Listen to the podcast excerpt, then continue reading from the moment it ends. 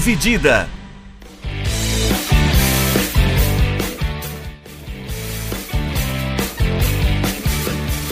Olá, amigos do podcast Dividida, sejam bem-vindos, sejam bem-vindas a mais uma edição do nosso podcast. Eu sou Guilherme Milani, dividindo a tela aqui comigo, Vinícius Bringel. Como é que tá, Bringel? E aí, Milani, e aí, galera? Bom? Uh, essa semana a gente chega com mais um episódio, né? Vocês já ouviram bastante a gente essa semana, né? Falamos. Fim de semana passado saiu o episódio da NBA, meio de semana saiu um episódio da seleção. Hoje a gente vai falar de um assunto um pouquinho mais antigo, antigo entre aspas, né? Mas que estourou algum tempinho atrás, Isso. que foi a compra do Newcastle, né? O Newcastle foi comprado no começo do mês de outubro por um consórcio saudita, pelo consórcio saudita, né? Uh, que representa, representado ali pelo, pelo Mohammed bin Salman, que é ali da família real. Eu acho que ele é o imperador, né? Imperador, não sei exatamente o termo, né? Ele é o herdeiro do trono. Ele é o herdeiro do trono saudita. E isso, claro, é... essa compra gerou muita discussão, gerou muita polêmica ela foi comemorada de forma muito efusiva pelos torcedores do Newcastle, não só porque o time se tornou agora o time mais rico do mundo, e a gente vai entrar um pouquinho nesse assunto, uh, a gente vai discutir um pouquinho de, desses motivos, dessas causas aí que, uh, que geraram discussão, é. protesto, né? O Newcastle já jogou, a primeira partida que o Newcastle fez foi na última, no último fim de semana como time saudita e já teve protesto, já teve técnico demitido, né? Já, já era de se esperar, né? Que o Steve Bruce é. fosse demitido. É, o projeto ambicioso, então, do Newcastle saudita começa em breve. É, antes da gente debulhar esse tema, né, Brindy? A gente vai só Isso. dar uma introduçãozinha aqui e falar de dois termos para a gente ter uma compreensão melhor do que, do, que, do que isso pode significar. O primeiro é o soft power.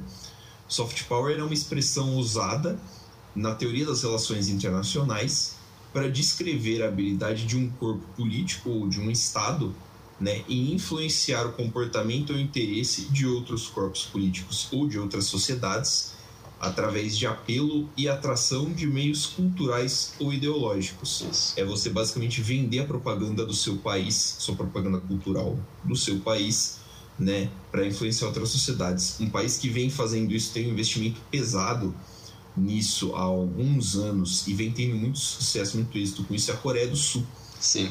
Um, um investimento muito forte em grupos de K-pop, tanto é que faz muito sucesso. O cinema coreano e as produções cinematográficas coreanas também Sim. são uh, fazem muito sucesso, né? A gente viu Parasita ganhar um Oscar pouco tempo atrás. A série do momento Round é, é Round 6, né? Porque esse nome só o número só tem em português. É coreano também. Então é um, um bom exemplo do, do, do, soft power, né? do uso do soft power, vamos dizer assim, meio, uh, de vender a cultura do seu, do seu país para fora. Isso. E outro termo que a gente também vai usar bastante ao longo desse episódio é o sports washing, que é uma ação praticada por um grupo, uma empresa ou um estado-nação de usar o esporte como uma forma de aumentar a sua reputação. Então ele, ele usa principalmente, ele é usado principalmente por estados-nações para tentar esconder comportamentos de ditadura, violação de, dos direitos humanos que esses países é, cometem. Então é algo muito comum, principalmente entre os países do Oriente Médio, alguns países da Ásia, é, eles tentarem é, atrair eventos grandes ou, ou comprar parte de equipes mundialmente conhecidas para tentar mostrar para o mundo como eles são legais, como tem uma parte positiva da, par, do, da cultura deles, do povo deles, do país deles, coisa que a Rússia fez muito bem na Copa de 18, né? Ela tentou mostrar para o mundo que toda aquela imagem que o mundo tem de um, de um país cruel sobre a ditadura do Putin, que entre aspas é uma ditadura, por mais que não é, mas é também, porque... Oficialmente não é, né? Mas é, assim. É, mas se você não pode, você não tem o direito de votar, então é uma ditadura, né? Então. É, essa é, uma, é muito comum, principalmente de, um, de algumas décadas para cá, é, a forma como esses países ou essas empresas têm tentado é, melhorar a sua imagem através do esporte. Porque o esporte, querendo ou não, ele tem muito apelo do povo. Então, quando você associa é, um esporte alguma coisa, entre aspas, negativa, você tenta meio que minimizar os impactos dessa, dessa imagem meio, meio danificada, né? Exatamente. É... Então, tendo uh, colocado isso na mesa, né, tendo uh, definido o que são esses dois termos, vamos falar um pouquinho do Newcastle. O Newcastle, então, é o novo milionário, é o time mais, é, time mais rico do mundo. O Football Manager 2022 foi lançado hoje, né, o beta, saiu agora à tarde lá na, na Grã-Bretanha. O, o Newcastle vem com 200 bilhões de libras disponíveis para gastar em contratações. Tá pouco? É, e assim, é, é um valor que não me surpreenderia se fosse maior, né? Eventualmente, é. se os caras fossem gastassem mais do que isso. Vamos entender um pouquinho só primeiro por que o Newcastle, né? Uh, o Newcastle é um time de massa na Inglaterra. É, a gente, muita gente que talvez não acompanhe o futebol inglês, não tem esse costume. Até a galera que começou a acompanhar o futebol inglês mais recentemente não pense no Newcastle dessa forma, mas o Newcastle é um dos times mais importantes da, da Inglaterra, um time do norte inglês. Tem muita história, tem muita tradição, apesar de não ter tanto título assim. É, o último título nacional, se não me engano, veio na década de 50 com a FA Cup. E o time nos últimos 14 anos teve como dono Mike Ashley, que é um, um empresário que é simplesmente detestado por uhum. 135% da torcida do Newcastle. Os herdeiros da atual torcida do Newcastle, a galera que não nasceu ainda, vai nascer odiando o uhum. Mike Ashley. É, ele assumiu o time em 2007 e vendeu agora em 2021. Ele comprou o time em 2007. Nesse período de 14 anos foram dois rebaixamentos uh, seguidos de dois títulos da Championship, né, que é a segunda divisão inglesa. Para você ter uma ideia, no período anterior do Newcastle, vamos chamar de 100 anos, o Newcastle caiu quatro vezes. Né? Então você vem de cair uma vez a cada 25 anos para cair duas vezes em 14 anos. Né? É, o desempenho esportivo é muito baixo.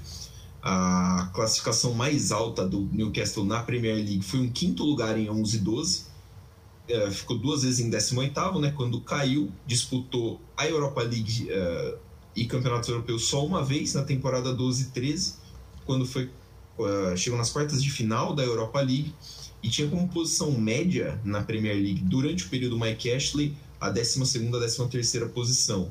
O Newcastle, quando a Premier League foi criada, foi criada, uh, tinha como posição média o quarto e o quinto lugar. Chegou a brigar por título algumas temporadas, chegou a ser o quarto, quinto time mais rico da Inglaterra, atrás ali dos gigantes, né, do Liverpool, Manchester United e, o Arsenal ali de Londres.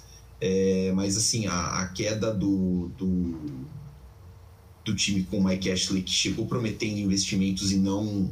E efetivamente ele não fez, né? Ele não, uhum. nunca procurou investir muito no time, nunca procurou valorizar o time e sempre e a impressão que sempre passou é que ele usava o time para valorizar a empresa dele, né, que é a Sports Direct, uh, que durante um tempo patrocinou, inclusive usou era o naming rights do estádio St James Park, uh, era Sports Direct Park, então uh, a torcida quando foi sacramentada essa venda do Newcastle pro pro consórcio saudita, a torcida foi literalmente para rua comemorar, saíram, foram na frente do estádio, fizeram uma festa.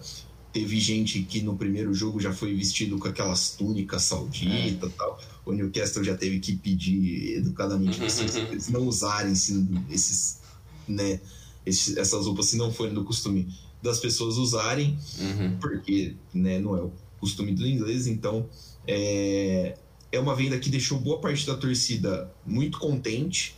A parte que ficou só contente é porque tem as preocupações em relação a, ao fundo, né? Uh, não, não o dinheiro do fundo, mas assim. a, como é que eu vou explicar? A, a situação da, da, Arábia Saudita, né? Que é uma é. ditadura, não é assim um país que respeita muitos direitos humanos. Então tem essa, essa questão que foi que também foi debatida, né, Brinjal? Aí tem a questão da venda do time, né? É. A venda do time já essa história da venda do Newcastle para esse fundo de investimento saudita já tá para acontecer, já tinha mais de ano. Ele chegou muito perto de acontecer em 2020, só que ele não deu certo porque a Premier League ela, ela viu alguns problemas em relação a, a um certo conflito de interesse é, por parte de uma pressão também que está tá acontecendo por causa do Qatar. Porque o Qatar, o, o Estado Qatar e também a, o PSG, que depois é algo que a gente vai falar um pouco mais para frente, ele é um dos donos do, do Buying Sports. O Buying Sports é um canal de televisão que ele é quem detém os direitos da Premier League na, na área do Golfo e do Norte da África.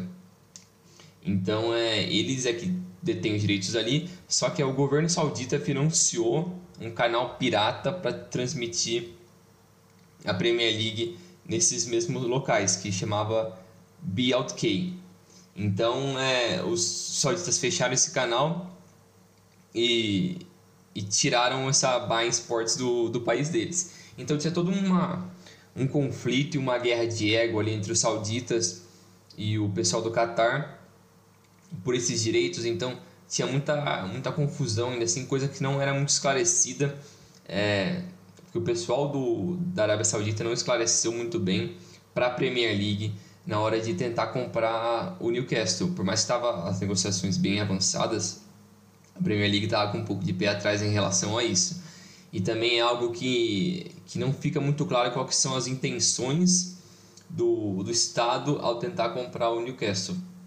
Que por mais que agora se concretizou, é algo que também é, tem essa dúvida quando a gente fala sobre o City e sobre o, o PSG, porque pelo menos no Reino Unido não tem uma legislação onde o Estado, que por exemplo a Arábia Saudita está investindo em alguma coisa, numa empresa, um qualquer que seja no, no Reino Unido, ele não precisa deixar claro exatamente quais são suas intenções é, exatamente, se é em questão financeira, se é uma questão entretenimento, se é uma questão política, o que eles estão atrás exatamente.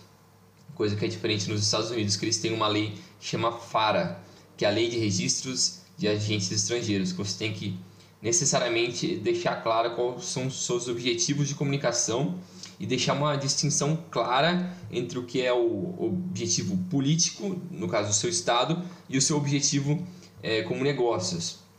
Então, como no Reino Unido não tem isso, fica muito aberto para basicamente o pessoal fazer o que quiser.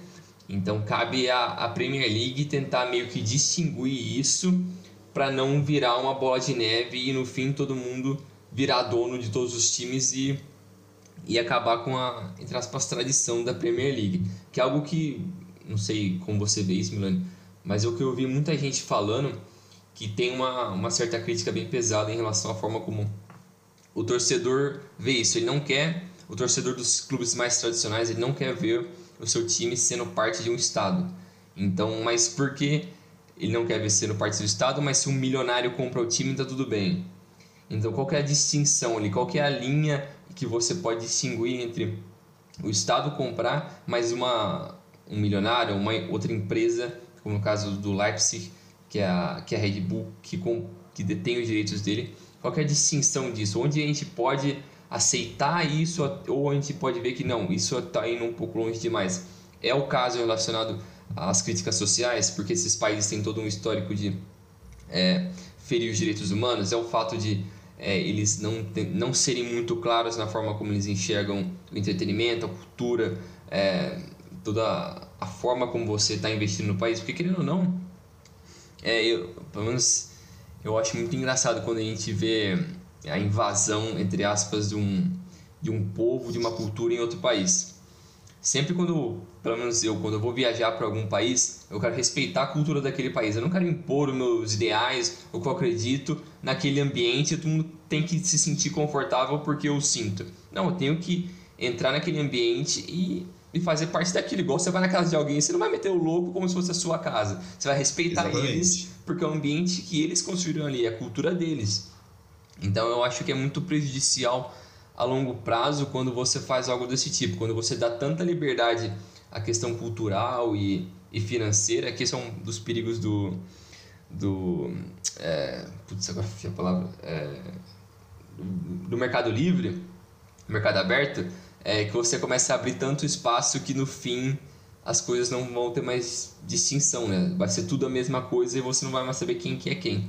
Então eu acho que é um perigo a longo prazo, mas eu não sei como você vê essa linha disso, né? É, eu, eu, eu tenho uma tendência a concordar um pouquinho ali com você. Eu me recordo bastante do caso, eu acho que foi um grupo chinês que comprou o Cardiff há alguns anos atrás. E os caras sim, simplesmente chegaram no Cardiff e mudaram o escudo do Cardiff, mudaram Nossa. as cores do Cardiff, né? O Cardiff joga, historicamente joga de azul né? Tem lá, tem uma, uh, é um pássaro que tem no escudo deles e tal, eu não vou lembrar saber é. exatamente que pássaro que é e tal, e o dono simplesmente chegou e falou assim, agora o Cardiff joga de vermelho e tem um dragão no seu escudo. E isso durou acho que umas duas temporadas, a torcida fez um inferno na, na, na, gestão do cara até que voltou ao normal. Umas duas temporadas depois, o Cardiff voltou a jogar de azul. Né? Hoje, uhum. o Cardiff tradicionalmente continua jogando de azul, o escudo voltou a ter a ave na, no coisa. É, eu acho que é o risco que você corre, né? De você ter um investimento assim é, que passa da, da, do, do, dinheiro. Isso. Vamos falar assim, que vai passar do dinheiro, ele vai ser um investimento, uma influência cultural. É. Né?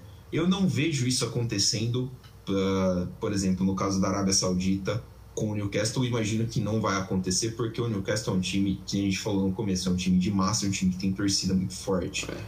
E posso estar errado, claro. Pode ser que de repente os caras vão lançar um uniforme verde para o Newcastle. né? Não sei. Mas enfim, é, é, um risco que se corre. É, eu, eu, pessoalmente acho que a, a Premier League poderia ser mais criteriosa em relação a quem vai fazer o investimento. A Premier League poderia não se sujeitar a ficar aceitando dinheiro de ditaduras, de, de dinheiro de de países que têm esse histórico de violação de direitos humanos, desrespeito a, a, a, seres humanos. Por, por, exemplo, você vai pegar na Arábia Saudita, a mulher, as mulheres começaram a dirigir na Arábia Saudita há pouco tempo. É. Dirigir, mano. Negócio dirigir, básico.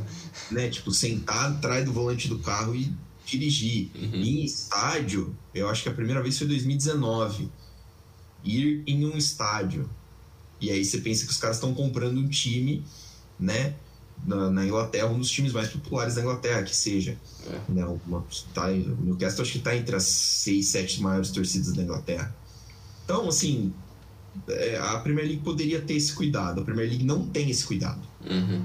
Ela não teve esse cuidado quando foi o Manchester City comprado pelo Emirado de Abu Dhabi. Ela não teve esse cuidado agora. Até porque, né?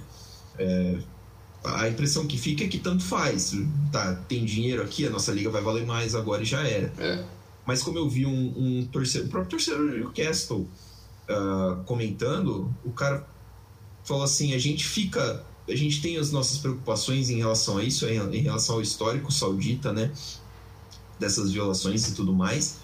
Mas assim, se o nosso governo, que é o governo britânico, né, o governo inglês, faz negócios com eles, por que, que o Newcastle não pode ser comprado por eles? E aí, eu lembro que saiu, é. vazou acho que um relatório de que a Inglaterra estaria vendendo armas, é. por exemplo, para o governo saudita. Então é toda uma. É, é uma é, é, um problema mais de, mais de sociedade, vamos dizer assim, do que propriamente dito do que esportivo. Porque se você vai normalizando esse tipo de coisa, e foi se normalizando tanto com os sauditas, com os catares, com os Emirados, né? Uh, querendo ou não, os caras vão entrando. Os caras vão entrando e os caras vão se fazendo em casa. Porque é. eles perceberam que o dinheiro deles consegue comprar esse acesso. Sim. Né? Uh, mas é diferente, né? É, o que eu entendo como ideal é. seria que mesmo que o clube tivesse dono, o torcedor tem que ter uma participação, participação popular, participação da torcida, ela, ela para mim é um negócio inegociável. Porque para mim o dono do time é a torcida. Sim. Porque é o torcedor que torce na boa, na má, uh, tá lá debaixo de chuva, neve, se bobear caindo meteoro no campo, o torcedor tá lá igual um idiota, é ele quem hum. consome. Sim. Então, é, eu acho que é justo que o torcedor tenha voz, né? Ah, que se tenha uma associação de torcedores e tal.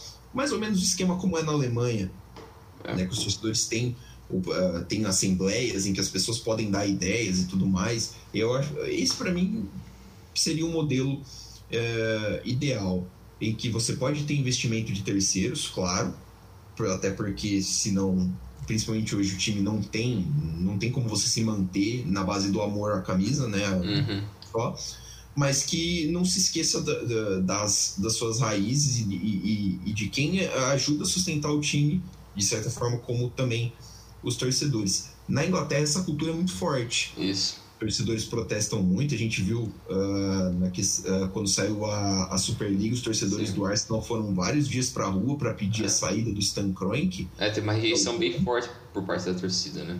Sim, uh, a rejeição à Superliga e ao, ao dono. A torcida do Manchester United também a gente não precisa nem falar, né? Uh, o torcida do Manchester United odeia os Glazer. Os Glazer. É.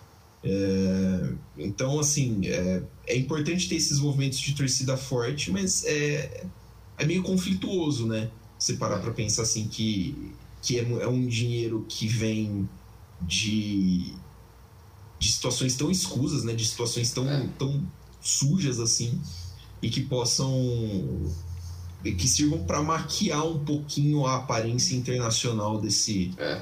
de, desses lugares. É, é meio esquisito, tanto que acho que a gente vai falar um pouco mais pra frente depois, né, de vários exemplos que a gente tem em outros esportes, em outros exemplos da história, onde eles usam a cultura e o esporte como forma de mascarar ou de tentar minimizar um, uma questão política ou uma questão social é, que é encarada de uma forma negativa, né? Então tem vários exemplos disso é, na história, mas outros times que também têm uma forma similar com essa do do Newcastle com essa história é o City, que é dono de. que é bancado pelo, por um fundo dos, dos Emirados Árabes, e o PSG de um fundo do Catar. Todos eles também são bancados pelo Estado, né? Tem alguma relação com o Estado, mas eles também não deixam claro que tem uma, uma separação entre os ideais ali, do que, do que é investimento, do que é uma questão política, do que é uma questão de entretenimento, eles não deixam claro exatamente isso.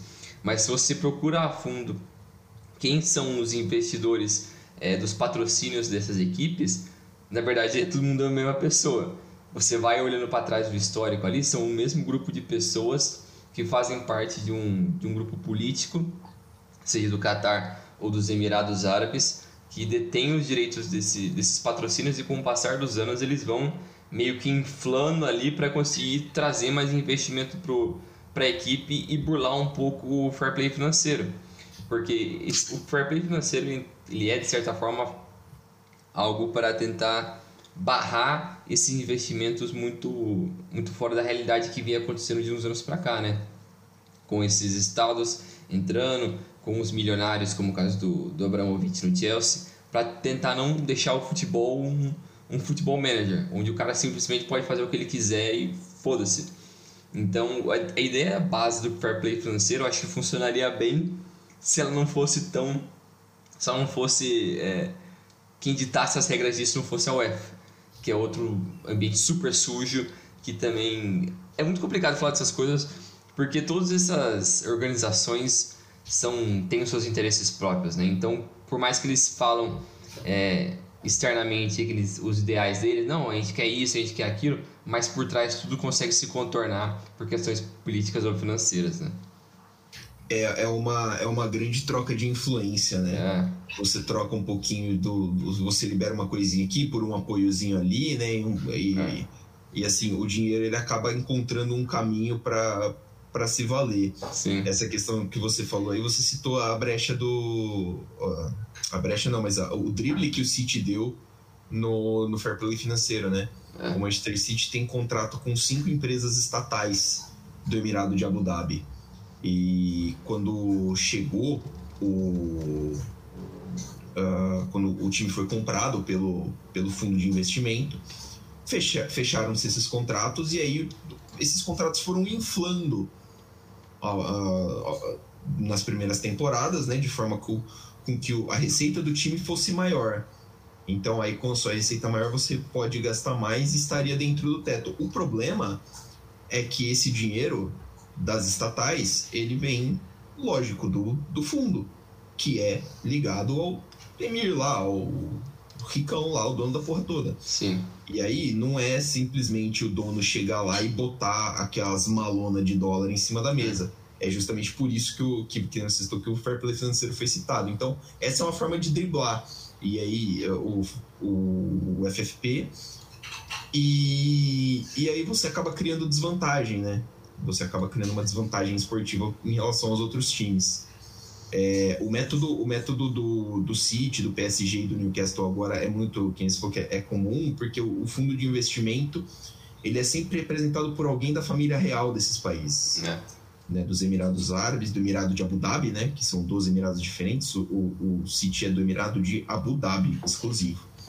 Uh, o do Qatar, que se não me engano o cara do, do presidente do investimento é primo do, do, do sheik lá. É e o, e o presidente do, do Fundo Saudita também. Então, assim, é, é, embora, embora esses, esses fundos eles insistam em dizer que não, que são independentes e que não é exatamente assim que funciona, uh, cara, é você olhar e falar assim, cara, são duas pessoas que são muito próximas, são primos, são parentes, Sim. que têm negócio junto é basicamente impossível, são membros da família real, então é basicamente impossível você falar que não é a mesma coisa, né? Tipo, que não dá, uh, que não é, por exemplo, o governo saudita que está botando dinheiro no Newcastle, que não é o governo dos Emirados Árabes que está botando dinheiro no Manchester City, né?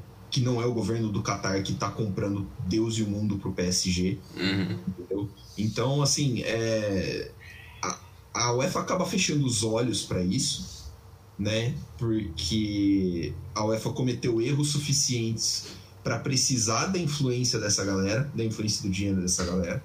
E aí a gente lembra que o Platini, muito tempo atrás, tem casos de corrupção. É. Né, eles uh, costumam abrir a perna para quem tem mais dinheiro para levar competições, organizar competições e, e favorecer países uh, com, com mais vagas né, na, na, nas competições. A, a Eurocopa acabou subindo para 24 seleções há pouco tempo. Então, assim, é, é muito, muito, muito difícil a gente ver assim que não. que hoje. É muito difícil a gente pensar que essa influência desses, desses Estado-nações vai terminar ou vai ser é, diminuída em um curto espaço de tempo, né, Brinjão? É, eu acho que a Premier League tem que tomar alguma atitude rápido para não deixar esse negócio que está acontecendo atualmente virar uma bola de neve absurda. E não só a Premier League, mas é, é que a Premier League é o principal porque ela é a liga que gera mais dinheiro. Isso foi até uma crítica que eu vi hoje o, o presidente do, do Bayer Leverkusen falando disso, que para ele não tem mais como ele competir a nível europeu e principalmente ele tem um receio da, da, da Bundesliga virar uma meio que uma subsidiária entre aspas da Premier League, porque eles eram o talento, só que os times da Premier League, até um time que subiu da segunda divisão hoje, ele tem um poderio financeiro para bater de frente com o top 4 da Bundesliga. Porque eu não sei os números de cabeça agora da, dos direitos de televisão, mas os números da, da Bundesliga nem se comparam com os números da, da Premier League e até o da La Liga. Então é muito difícil para você competir com esses times a nível de você gerar um talento e você ficar com ele até os sei lá, até os 24, 25 anos, até mais com um cara que é um, um bom jogador, porque ele chega com 19, 20, ele já fica atentado por tantas propostas do exterior que ele tem, na né? Premier League, por basicamente todos os alemães conseguirem falar inglês bem, o cara consegue com muita facilidade para lá e time, no caso, ele acaba perdendo a qualidade. Ele tem que ir atrás de mais jogadores, formar mais jogadores. Isso é um processo difícil. Não é uma plantação ali que toda hora vem um negócio do nada. Você sabe que vai vir a, a fruta ali.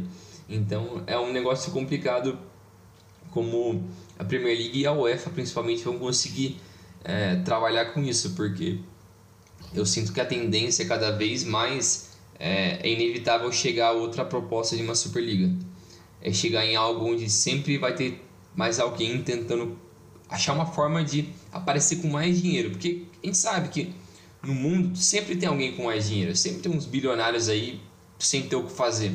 Aí os caras veem é, o esporte como uma forma de brincar com o seu dinheiro, porque eles gostam do esporte ou porque eles têm um estado ali do lado deles que quer usar o esporte como uma plataforma para limpar a sua imagem. Então, eu acho que o, essas entidades elas têm que achar uma forma de separar tudo isso, porque senão você vai acabar de certa forma prejudicando e destruindo um pouco a história que é tão bonita desses times, porque beleza, as conquistas são o, o que fica, mas se você pensar as pessoas que construíram aquele time, que construíram o estádio, que fazem parte do da, do bairro ali, que são o povo de verdade que torce por aquele time, que vive a cultura daquele time, esse pessoal essa é a coisa mais importante para tudo, para aquele povo. É aquele clube ali. E vir outras pessoas que, de certa forma, vão, entre aspas, destruir essa, essa relação, eu acho que é, é muito triste ver isso. Mas então a gente tem que, tem que, sei lá, colocar na balança o que, que vale a pena mais, o que, que é menos prejudicial, vale a pena ficar se importando tanto com isso? No fim, é só. O torcedor realmente se importa com isso mesmo? Ele quer ver o seu time tradicional só bem ali, independente de ganhar títulos ou não, ele quer saber de ganhar títulos, foda-se quem está investindo dinheiro, sabe? Porque é uma, é uma. Querendo ou não, quando passa o tempo ali, você acha que o cara do City tá ligando que o, o maluco dos Emirados faz alguma besteira? Tá um pouco se fudendo, ele tá vendo o título, vendo toda semana, jogador bom. Pô, se ele puder pagar 400 milhões no Messi amanhã, pô, ele tá felizão, mano. Porque ele sabe que tá vindo o Messi, ele não tá nem aí de onde tá vindo esse dinheiro.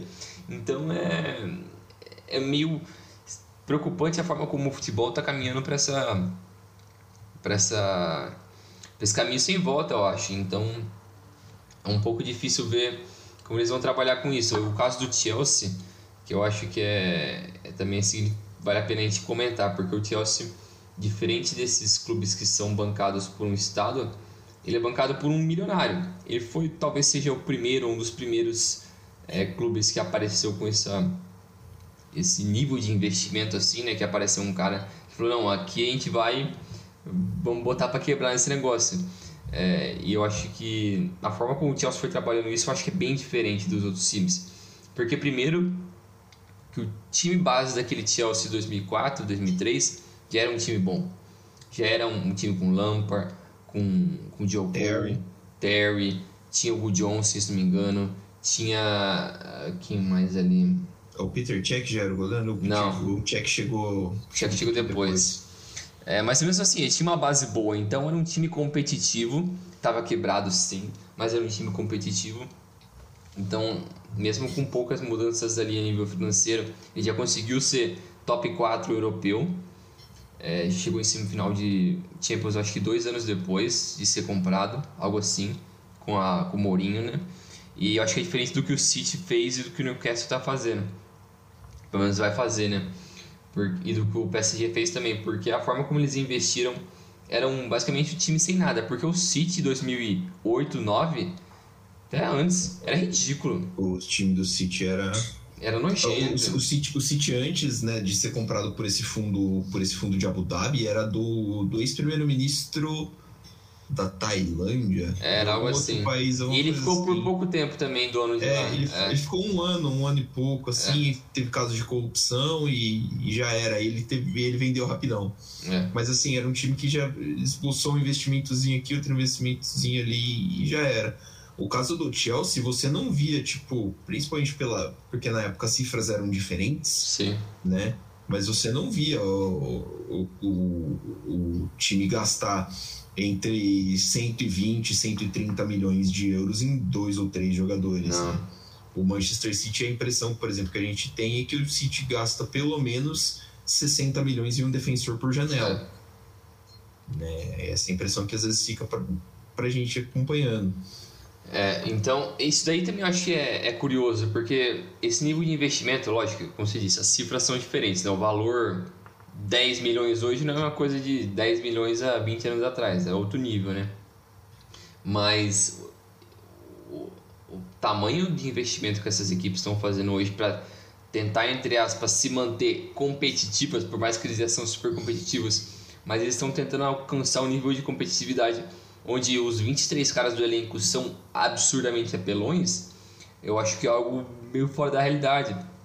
Isso é um pouco por culpa do calendário, que força as equipes a ter banco muito bom, mas também força os jogadores, os principais jogadores a jogar sempre, sempre, sempre vir uma máquina.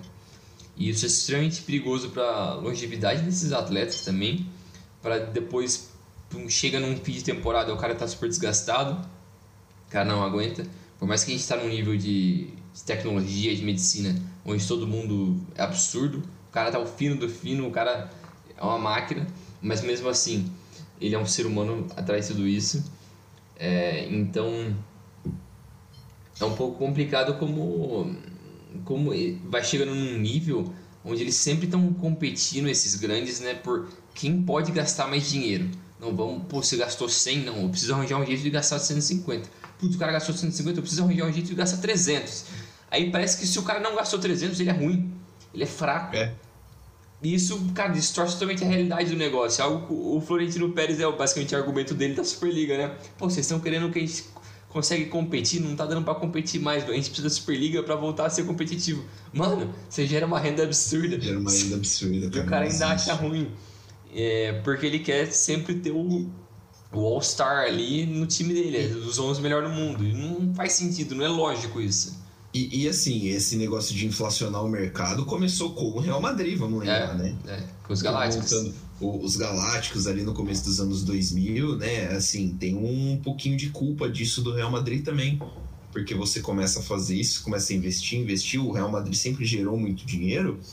Então, se começa a comprar jogadora doidada, a galera vê que dá certo, vê que é da hora, fala assim: ah, vou fazer também, mas aí, né, vou tirar dinheiro da onde? E aí você abre espaço para esse tipo de coisa acontecer. É, é muito preocupante, realmente. Isso foi muito preocupante. Porque, por exemplo, o, o fundo, o fundo do. O, o, fundo do o fundo saudita ele tem mais ou menos ele tem muito mais dinheiro do que o fundo do Qatar é. né? Declarado assim tem muito mais dinheiro acho que é uns 20 vezes mais negócio assim é um bagulho é muito absurdo. Então você pensa que assim os caras investiram ao, o PSG ao longo dos anos. Foi investindo para montar um time, tipo, ah, o PSG conseguiu gastar 222 milhas no Neymar, 170 no Mbappé, consegue pagar sei lá eu quantos milhões de salário pro Messi, você pensa que o fundo saudita vai poder fazer isso em muito menos tempo para muito mais jogadores. E isso, cara, faz mal porque é. assim, você óbvio que você vai inflacionar o mercado, mas você foge de todo tipo de todo e qualquer tipo de do, do propósito original né? Que é, é a competição, que não, não é uma competição de dinheiro. É. Né? Tipo, cacete, não é uma competição de dinheiro, é uma competição dos caras dentro de campo. Não é um banco imobiliário, cara. É, exatamente, né? tipo, não voltamos pra época da Guerra Fria, que você tem dois países. Não, vou investir aqui, vou mandar um louco pro espaço. Uhum. Vou mandar um louco pra lua, vou desenvolver uma bomba nuclear. Não, não é isso, tá ligado? É. é sei lá. É, é, pensa, é, eu pelo menos penso nisso e penso que vai ser meio difícil de continuar acompanhando o futebol da mesma forma daqui a uns anos. É. Principalmente esse futebol europeu, esse futebol da UEFA, assim, é, se essa disparidade muito grande continuar, continuar ocorrendo, né? É, porque também acaba forçando as equipes a, a, a apostar cada vez mais. Isso, eu acho que o Barcelona é um exemplo disso porque se você acaba Sim. perdendo um, um, pouquinho de competitividade, você fala, não, preciso continuar no mais alto nível. Pá, você vai lá e mete uma bala, mesmo se você não tem esse dinheiro para você continuar no mais alto nível. Aí você se você não der certo... 70 milhões no Dembélé. Se você não dá certo, aí o prejuízo disso a, no curto prazo é absurdo. Então você acaba prejudicando essa, a saúde financeira dessas equipes de uma forma que talvez não tenha não ter conserto, né? Então é muito perigoso a forma como o futebol europeu está caminhando, igual você falou. E um dos reflexos disso é a Superliga, né? Que é um tema que a gente já comentou nos últimos meses aí, quando estourou a notícia lá para acho que foi abril, né? Abril, maio, quando estourou a notícia isso, da Superliga. Abril, mais ou menos. Que não deu, durou uma semana a Superliga, porque quando eles anunciaram já teve muita, muita reclamação, muita crítica por parte da torcida e do pessoal envolvido no mundo do futebol.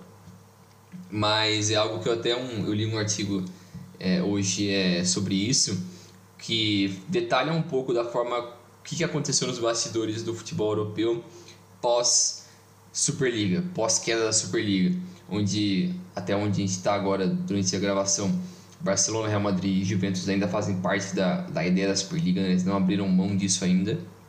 Eles ainda pretendem fazer a Superliga no futuro próximo, porque eles acham que é inevitável e para a saúde financeira das equipes eles precisam disso para continuar sendo competitivos. Beleza, o que eles acham, foda-se eles. Mas é, o prejuízo que isso pode ter no mundo do futebol, é, eu acho que é um pouco mais significativo.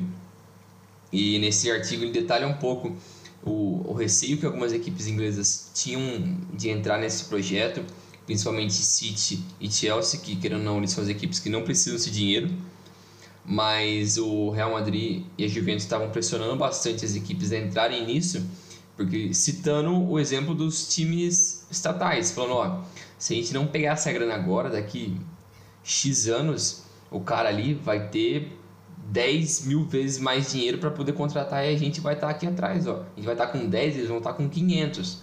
Então a gente vai precisar arranjar um jeito de gerar essa renda para conseguir bater de frente com esses caras. Então o Florentino Pérez e o Agnelli tentaram forçar bastante isso nos bastidores. É, tanto que, que o City e o Chelsea acabaram, acabaram entrando um pouco acabaram entrando nesse projeto no fim da, da negociação mas os ingleses donos dos os americanos donos dos clubes ingleses é, eles simplesmente entraram nisso porque enxergaram uma forma de valorizar ainda mais o seu investimento né as suas porcentagens ali no caso dos Glazers do é, do Kroenke né do Kroenke e do pessoal do Liverpool também, que é o, o Fenway. É o Fenway, Fenway Group. É o Fenway é. Group. O, o, tanto, tanto que isso que você falou, né, do, do City e do Chelsea, eles foram os primeiros times a pular fora, né? É. Eles foram os primeiros times a pular fora dessa ideia da Superliga. Ah, eles perceberam, deviam ter percebido antes, né? Que a, a, a repercussão seria bem negativa, mas assim, perceberam que dentro ali do, do, do, do círculo de torcedores e tal, e do, da galera que acompanha o futebol, a ideia era uma merda, e já pularam fora, falaram assim, ó, não, não vai dar não, e já era, é. esquece essa fita aí. É... Mas é claro, né, que eles, eles, não, eles não precisam do dinheiro, o, o City tem um fundo gigantesco patrocinando eles, contratos, tem é. times, o, o City Group, claro, tem times ao redor do mundo inteiro, né, então assim, o, o City Group ainda tem, ó, os times são o Manchester City, o Melbourne City na Austrália, Montevideo City Torque no Uruguai, New York City no, em Nova York, né, obviamente, nos Estados Unidos, o Yokohama Marinos no Japão, o Girona na Espanha, o Sichuan Jiuryu na China, o Mumbai City na Índia. E tem também participações no Bolívar, da Bolívia, tem um time na Bélgica, que eu acho que é o Leuven, e mais um time na França também. Então, cara, você cria uma rede dessas, é. e assim, além de você ter um dinheiro basicamente infinito, você tem uma rede de jogadores basicamente infinita. É. Porque, por exemplo, ó, o Montevideo City Torque aqui, o cara vai estar tá de olho no, no cenário do futebol sul-americano você pinça o jogador, compra ele barato e ele tá dentro do grupo City. É. Ou alguém aqui imagina que a transferência de jogadores dentro do grupo City vai, é. vai ser dificultada. O cara que tá no, no, no, no, no Torque vai ter dificuldade de chegar, por exemplo, no Manchester City, se ele for bom o suficiente para isso. O City Sim. vai pagar muito dinheiro por ele. Não, lógico que não. É. Essa lógica é a mesma da, da, da lógica da Red Bull né, que tem um time em cada canto do mundo também. É, então, assim, é, o, esse dinheiro permite que você crie essas conexões e permite que você tenha essa facilidade de criar é, gaps, né? Porque é uma distância muito grande hoje que tem de investimento o Manchester City para o próprio Barcelona, que é um time que tem que é. teria que ter uma capacidade de investimento grande, entendeu? É. É, então é, é, bem problemático esse tipo de coisa, é bem. É só uma coisa, eu tinha até lido num artigo também, é, hoje falando sobre a forma como o grupo City decidiu começar a trabalhar. O foco deles era ser um, um, um modelo de negócio similar à Disney. A Disney era meio que o objetivo, meio que o modelo deles que eles queriam seguir, que era ser algo internacional. E isso que você falou, e ter várias equipes em vários países do mundo, é basicamente o, um, levar isso para um outro patamar. Que é uma coisa você ter um time, outra coisa você ter uma rede infinita de jogadores que você pode pensar todo mundo. Então, e se você tipo compra um cara, ele não tá formando muito bem, manda ele para outro país, manda para outro, fica fazendo esse bate volta, consegue fazer o que você quiser com o cara. Então eles conseguiram levar isso para um outro patamar que é bem absurdo. E o Chelsea, eu acho que, cara, ele tá numa saúde financeira tão estável que o Abramovich pode vazar e os caras vão ficar basicamente por um bom tempo super tranquilos, não precisa do dinheiro dele para mais nada. Eu acho que eles já são bem sossegados em relação eu, a isso. Eu acho, que, eu acho que se, por exemplo, o Chelsea, o Abramovich saísse do Chelsea hoje, é, não vejo o Chelsea caindo muito, não, porque para mim estaria ali no patamar do Liverpool, no máximo no patamar do Leicester, que para mim é um exemplo que dá para você ser plenamente saudável tendo um dono. É. O, o Leicester tem, né? O dono do Leicester é a. Indonésia, não? Hã? Indonésia, não? Não, é um, é um cara Singapura. Não, é a King Power. A empresa chama Isso. King Power. Uh, não, não fez, nunca fez investimentos absurdos.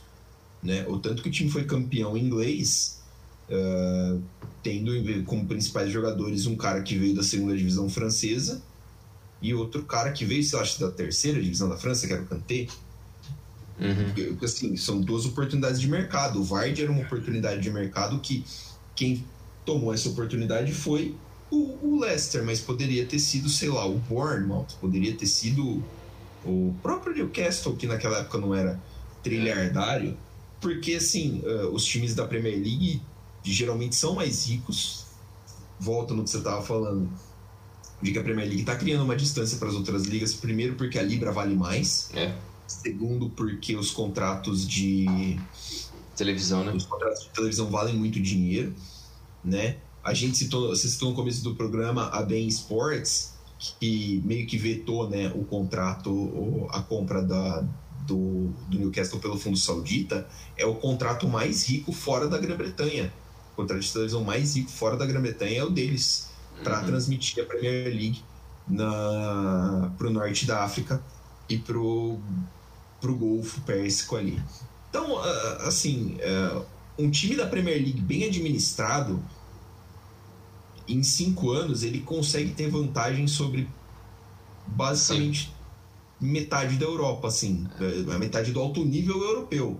A gente está falando ali dos 20 times da Inglaterra, os 20 times da Itália, ah, os 20 times da França, que vão ser 18 em breve, os 20 times da Espanha e os 18 times da, da Alemanha. Um time bem administrado da Premier é. League é. por cinco temporadas, porra, você faz muito dinheiro, cara. É. Então uh, a, a discrepância vai ficar cada vez maior.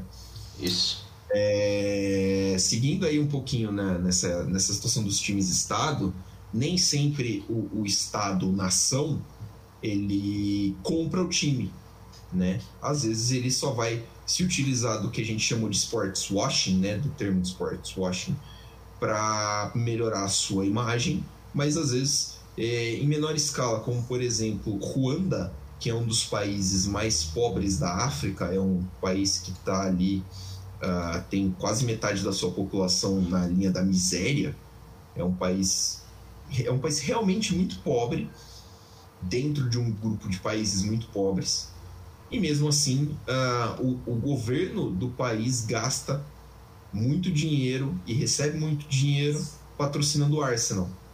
Na manga do, do, do, da camisa do Arsenal está escrito lá Visite Ruanda, é, no que era para ser uma campanha de turismo e tudo mais, mas na verdade é um meio né, de tentar encobrir aí uh, abusos, abusos ditatoriais dentro de um país extremamente pobre. Né? Uh, a gente tem o caso da Gazprom, também que é uma empresa de gás natural da Rússia, uh, que tem um Uh, ela é majoritariamente sócia do do Zenit, né? Ela tem uma grande parte do Zenit, Zenit de São Petersburgo. Ela é uma, uma empresa que tem, eu acho que é cerca de 60% dela é do Estado russo. Né? Então ela faz uma boa parte do, do governo, é como se a Petrobras fosse dona de um time. Mas ia dar merda. Se fosse é. a Petrobras. né?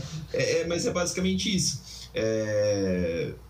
Então você tem um time de futebol, um time, o, o, o, time de futebol mais rico da Rússia há algum tempo. Você tem uh, patrocínios fortes, por exemplo, faz muitos anos que a, a Gazprom patrocina o Schalke 04 na Alemanha, colocou muito dinheiro, é que o Schalke não soube administrar, né? É. E aí acabou. Uh, o Schalke está na segunda divisão da Alemanha. Mas enfim, é outro caso, né? Outro caso desses de, de se utilizar do esporte para tentar melhorar a sua situação perante o mundo, né?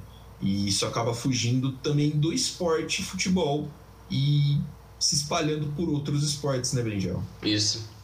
É, tem até alguns exemplos que a gente pode dar aqui de outros eventos para dizer como, para explicar, né, como isso, esse negócio do sports washing não é uma exclusividade do futebol, né? Porque vários eventos muito populares no mundo, principalmente na Fórmula 1, que eu acho que na Fórmula 1 tem centenas de eventos muito obscuros ali, posso dizer. Quase todos ali do Oriente Médio e é.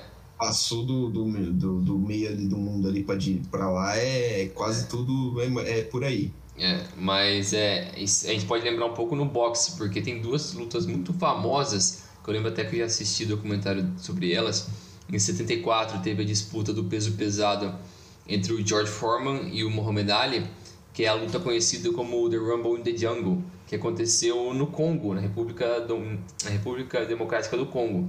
Onde é a República Dominicana? Onde é hoje, onde é hoje a República Democrática do Congo. Antigamente era o Zaire.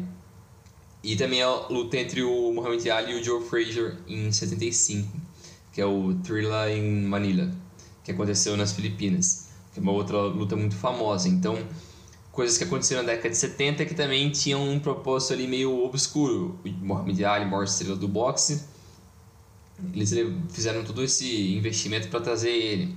No futebol também tem momentos assim, como a Copa de 34 em, na Itália, durante a, a ditadura do Mussolini, a, o europeu na Espanha em 64 com a ditadura do Francisco Franco, é, o Mundial de 78 na Argentina durante a, o período da ditadura militar, que tem várias controvérsias em relação a como a Argentina ganhou aquele título, o jogo com o Peru e tal, muito super complexo. Tem a Copa do Mundo no Catar do ano que vem, também é algo super questionável o porquê disso. É, também acho que todas as últimas quatro Copas são questionáveis pra caramba é, Catar, Rússia, Brasil e, e África, África, do, Sul, do Sul, todas são super questionáveis, mas aí você tem que botar na conta do Blatter e dos parça dele. É, tem eventos de esporte também que são super controversos, na Fórmula 1, é, na MotoGP, até na própria os Jogos Olímpicos também tem um histórico também de fazer eventos super controversos, que eu acho que alguns deles não, não se enquadram nesse esquema de de, de sports washing. Sports washing. Isso, não entra no sports washing, mas ele é controverso por estar tá acontecendo um evento de escala mundial em um local onde tem tantos problemas sociais como eu acho que os principais exemplos disso foi no Brasil na última década que teve a Copa e a Olimpíada o Brasil literalmente não era um lugar para não é exemplo de porra nenhuma exemplo de gente se fudendo. E eu acho que isso não foi o que a gente conseguiu mostrar. A gente mostrou para o mundo como a gente é um lugar lindo, e praias, e gente bonita, e, é isso aí. O Brasil não vive disso, como a gente sabe muito bem. Mas é o que acontece nesses eventos, né? A gente tenta mostrar a parte boa e a parte ruim fica pra gente que toma no cu aqui todo dia. Mas essa é a realidade do mundo, né? E o Sport Washing eu acho que é um pouco disso. É, mas tem outros eventos também. Na Fórmula 1, acho que você conhece bem mais do que eu. É, tem um histórico com o Azerbaijão e explica um pouco mais isso aí, mano. É, a, na Fórmula, a Fórmula 1 começou a, a, andar por esses meios a partir ali, mais ou menos, uh, com mais firmeza a partir de 2004, né, do meio da década. Dá para a gente citar como caso de sports washing os grandes prêmios da África do Sul, uh, realizados no meio do apartheid. Né? Muita, alguns sofreram boicotes de algumas equipes e tudo mais, mas assim, é, acontecia, tá? É, e, e, ninguém nunca ligou. A verdade é essa, ninguém nunca ligou. Uhum. Era década de 60, década de 70, década de 80. Você pode falar as cabeças eram outras, mas assim, é, não justifica. Obviamente não justifica. É... Depois disso, a, a Fórmula 1 se focou bastante ali, no, principalmente no período entre o final da década de 80 começo e a década de 90 no, nos, nas pistas europeias e depois começou a desbravar ali para a Ásia, né? Começou na Malásia e aí em 2004 entrou no calendário Bahrein e China, uhum. que são países que têm aí é, recordes de, de, de desrespeito ao, aos direitos humanos, né? E aí, depois disso, a, a sensação que eu fico é que desandou.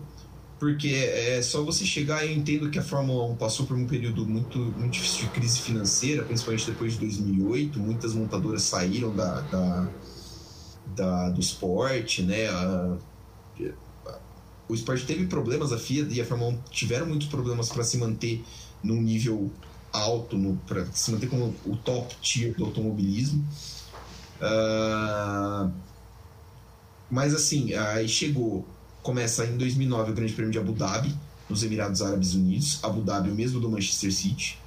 Uh, então a corrida lá acontece desde 2009. Geralmente é a última corrida, o que torna ela uma das mais importantes, né? E uma das mais assistidas. É, depois veio Rússia 2014, uh, ah, o Azerbaijão a partir de 2016. O Azerbaijão fala um pouquinho mais daqui a pouquinho. Mas aí, a partir dessa temporada de 2021 e pelos próximos 10 anos, a Fórmula 1 vai correr em Jeddah, na, na Arábia Saudita, e em Losail, no Catar. Que são também os outros dois, os outros dois lugares que a gente citou durante o programa inteiro, né? Sim. São três lugares cheios de problemas com, com democracia, com liberdades individuais que não respeitam direitos de mulheres, de pessoas LGBTs, de dissidentes, de. É, de, de uh, não gosto nem de usar o termo adversário político, porque, né? Mas assim, de, de opositores políticos mesmo. Não existe esse tipo de coisa. Ou, ou é, ou você segue o que está escrito aí, ou é degolado, irmão. Uhum. E não é nem prisão política, é degola. Então, é assim, é, é, muito, é muito questionável que a Fórmula 1 precise desse dinheiro. Né? A Fórmula 1 que lançou uma campanha muito legal ano passado contra o racismo, contra a discriminação e continua, e continua não, né? E, e expandiu ainda mais o seu mercado dentro desses, desses lugares. É, o Qatar que já é, o Qatar que já cedia a etapa inicial da MotoGP há algum tempo, inclusive, né? MotoGP também é a principal categoria da, da, das corridas de moto. Então, também não é nada novo. O, Qatar fazendo esse tipo de investimento pesado né, em estrutura, em times, em eventos para tentar limpar a imagem do, do país perante a comunidade internacional. O Azerbaijão uh, é outro país que investiu muito forte nesse tipo de, de propaganda, cedia uma corrida de Fórmula 1 desde 2015, 2016, perdão, todo ano grande prêmio, primeiro grande prêmio da Europa, depois grande prêmio de Baku. Uh, sediou jogos importantes para a UEFA, como por exemplo final de Europa League entre Arsenal e, e Chelsea, né? Sim. Foi lá o Mictarian não pôde. É. é, 19. Que o Mictarian não pôde viajar, o Mictarian fazia parte do, do, do, do, elenco do Arsenal, ele não pôde viajar porque ele é armênio e o simples fato dele ser armênio poderia acarretar nele ser preso dentro do Azerbaijão. É, então, a, são, são países que têm essa, essa influência por causa do dinheiro. O Azerbaijão é muito rico em gás natural. É, países que, que usam esse dinheiro para comprar esses eventos, trazer esses eventos, sediar esses eventos e encobrir todo esse problema que, que eles têm uh, com a população do seu próprio país, né? É. Acaba sendo. Uh, acaba utilizando o esporte que a galera. que a galera assiste por, por diversão, né? Por distração e acaba trazendo esse tipo de problema. E aí é que entra, né? Quando, geralmente, quando isso é citado, entra a galera que fala do não misturar esporte e política, né? Uhum. E aí você fica. Você não, como, irmão? Você não vai misturar, né? Se é a, se é a tônica, né? Se esse negócio só está acontecendo Sim. por questões políticas, né? Sim. É, quando você envolve dinheiro, entra todo mundo. Entra a política, entra a religião, entra a galera toda, porque esse pessoal tem mais interesse é, no dinheiro do que em qualquer outra questão, mano. Porque, lógico, eu tenho minhas ressalvas dessas duas coisas, mas é, a forma como a religião e a política desenvolveu muito historicamente é atrelado ao dinheiro e ao abuso do poder. Então, se você consegue de, de alguma forma tirar dinheiro e abusar da população ou do seu controle diante da sua população, perfeito para eles. É uma forma linda de, de, de crescer dentro do, do, do aspecto dele. É, sim, então. Da sociedade, né? Tipo, e ainda mais se você puder sofrer consequências por isso, né? Que nesses países eles não sofrem. É, é impossível. É porque eles têm muito dinheiro também, então eles voltam nisso que a gente já falou o programa inteiro. Eles usam o dinheiro deles para limpar um pouco essa, essa imagem suja que eles têm. Porque quem vive nesses países sabe como funciona o negócio. Exatamente. Mas a gente está de fora, a gente não tem tanta clareza disso. E eles conseguem é, bloquear um pouco do barulho e das informações que saem para a mídia internacional. Então é um pouco complicado de lidar com esses países, né? Mas é isso aí. Exatamente. O dinheiro compra influência, que compra poder, que compra dinheiro, que compra influência, que compra poder. É. E segue esse ciclo é até acontecer alguma coisa. Ficamos conversados, Já Faltou alguma coisa? É isso aí. Valeu, Milani. Valeu, pessoal. Até a próxima. Valeu, galera. Valeu a todos, valeu, Bringel. Só deixa eu dar um avisozinho pequeno, nem tão pequeno. Tá no ar o nosso site, adividida. Ponto, é ponto. Blogspot, eu acho, WordPress. Não, é WordPress, né? Ponto, ponto wordpress.com. Estamos sabendo pra cá. Estamos sabendo bem o do site. Mas o site está no ar. O Bringel já mandou o primeiro texto pro ar falando de estatísticas do futebol. Ficou bom pra caramba. Uh, nas nossas redes sociais, Dividida Podcast, uh, arroba Dividida Podcast, você encontra o link, tá? Já tá tudo certinho. E daqui a algum tempo, não posso precisar exatamente quando, uh, eu subo um texto falando um pouquinho de como foram as últimas temporadas de PSG, Manchester City e Newcastle antes da chegada dos donos bilhardários despejarem caminhões e caminhões de dinheiro em cima desses times. O que, que eram esses times antes disso? Não é, era bonito. Deve... É, assim. né? Não era o que é hoje. É, é isso aí. Então, deve, ficar, deve subir lá pelo feriado, acho. Ou se eu terminar antes. Enfim, fica aí então o nosso aviso. Fiquem ligados nas nossas redes sociais, a, arroba Dividida Podcast, em Facebook